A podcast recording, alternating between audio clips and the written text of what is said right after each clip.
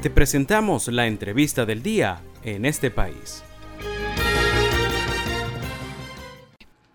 Y bien, a esta hora de la tarde para nuestra entrevista en este país eh, tenemos el gusto de tener en la línea telefónica a Piero Trepichone, politólogo y subdirector de la Fundación Gumilla en Barquisimeto y pues el día de hoy haciendo un análisis sobre este nuevo programa mínimo de gobierno.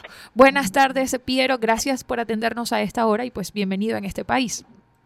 Eh, buenas tardes, Valentina. Siempre un placer conversar contigo y con todo el equipo de este país.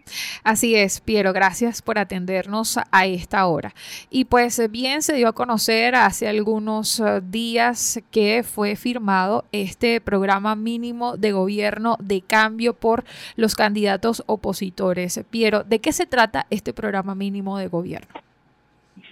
Sí, es una manera, Valentina, es un intento digamos, ante la fragmentación, ante la, dispersión que caracterizó al, mundo opositor venezolano, que ha venido caracterizando al planeta opositor venezolano en los últimos tiempos, digamos, se ha tratado de alguna manera de eh, relanzar el tema de la unidad y al menos eh, conciliar, consensuar algunos principios mínimos de cara pues al proceso, primero de cara al proceso de primaria de octubre y luego evidentemente de cara al proceso presidencial del próximo año. Entonces, en ese sentido, pues es un esfuerzo. Este hecho está enmarcado en esos, en esos planes de tratar de, conciliar propuestas y de, y amarrar propuestas más consensuadas para mejorar la estrategia, Valentina. Así es, eh, Piero. Y pues a tu juicio, con todos los, eh, digamos, cambios que han surgido en este camino a las eh, primarias, ¿cómo evalúas tú las distintas candidaturas? Mira, hasta ahora ha venido en términos generales, pues vamos a, a hablarte del recorrido. En un, en un principio, digamos, las candidaturas que despuntaron más, que tuvieron un poco más de apoyo popular, con los estudios de opinión pública fueron las de María Corina Machado, por una parte, y por la otra Benjamín Rauseo, el mejor conocido como el conde del Guácharo, que en un principio, digamos, planteó participar en la elección primaria de la oposición.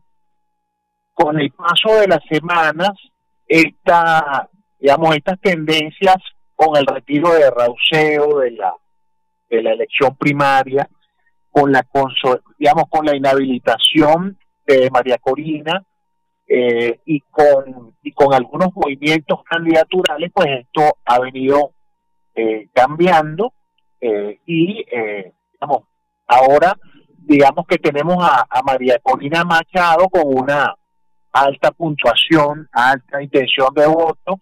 En estos momentos y en un segundo lugar aparece eh, el exgobernador de Miranda y el candidato presidencial Enrique Capriles. Eh, eh, todavía, digamos, estamos en agosto, quedan un par de meses más, un poco más para, para la elección de octubre. Es probable que eh, estas cifras o terminen consolidando a María Corina Machado o hagan un poco más polarizada la elección en el mundo opositor venezolano entre Machado y Capriles. Valentina. Así es, eh, Piero, y bien, a esta hora le recordamos a nuestra audiencia que a esta hora tenemos el gusto de estar conversando en este país con Piero Trepichone, él es politólogo y además es subdirector de la Fundación Gumilla en Barquisimeto, en el estado de Lara. Precisamente, Piero, sobre los candidatos inhabilitados, pues se han dado a conocer que estas se harán denuncias ante la comunidad internacional por amenazas que ha recibido la candidata María Corina Machado. ¿Qué alcance podría tener en este papel estas, digamos, denuncias que se puedan presentar ante la comunidad? Sí, eh, realmente eh, eh, esta estrategia de, primero de la inhabilitación y, segundo, pues de, promover este tipo de denuncias, a, lo que ha hecho es generar una potenciación de la candidatura, de la opción candidatural de María Corina Machado, Valentina eh, María Corina, digamos, al inicio de este proceso tenía entre 16 y 18 puntos porcentuales. Hoy por hoy, digamos, está alrededor de los 40 puntos. Y eso significa pues que este, estos ataques la han potenciado eh, eh, exponencialmente, pues, en materia de intención de voto. Eh, claro, esto va a hacer que el gobierno de Maduro y el PSUV en particular, pues, busque todas las maneras para impedir que precisamente ella sea la candidata presidencial y van a poner todas las cortapisas y van a impedir su participación. Entonces, aquí se presenta un gran dilema en la oposición. Eh, ¿Cuál va a ser la estrategia a seguir?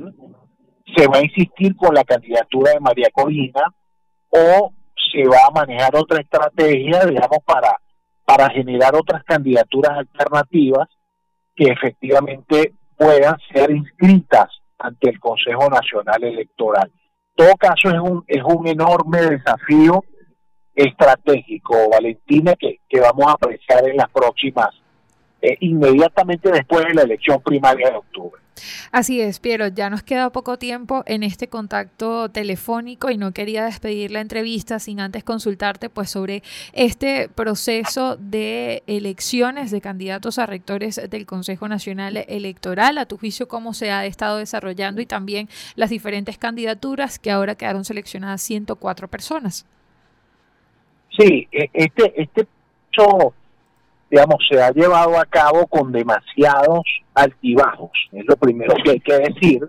Es un proceso que ha sufrido ataques directos por, y abiertos por parte del, del, del y del gobierno de Nicolás Maduro, y también ataques encubiertos y tras bastidores de sectores opositores. Es decir, porque claro, se entiende que un proceso de este tipo puede realmente despertar eh, de nuevo a la población venezolana y, generar un proceso de motivación para participar en las elecciones presidenciales de 2024. Entonces, hay diferentes intereses contrapuestos para eh, impedir que se celebre este proceso de elección. Hemos visto, bueno, todas las maniobras alrededor de impedir el proceso. El proceso todavía no está activo.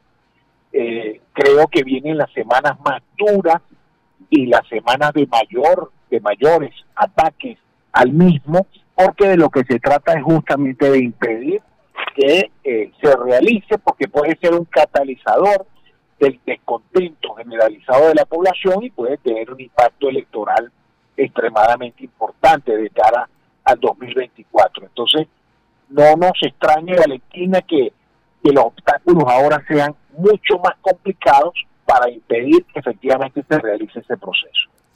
Muy bien, Piero, pues estamos agradecidos. Gracias por atendernos a esta hora en este país. Gracias a ti, Valentina, y a todo el equipo. Muy bien, y pues esta fue nuestra entrevista. Estuvimos conversando en este país con Piero Trepichón. Él es politólogo y además es subdirector de la Fundación Gumilla en Barquisimeto. Estuvimos haciendo un análisis eh, político pues sobre los distintos escenarios relacionados con las primarias y también con lo que respecta al proceso de elección de rectores al Consejo Nacional Electoral.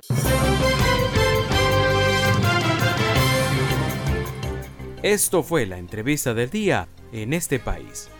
Para conocer más el programa, síguenos en nuestras cuentas en redes sociales. Estamos en Twitter e Instagram como arroba en este país radio y visita nuestra página web www.enestepais.info.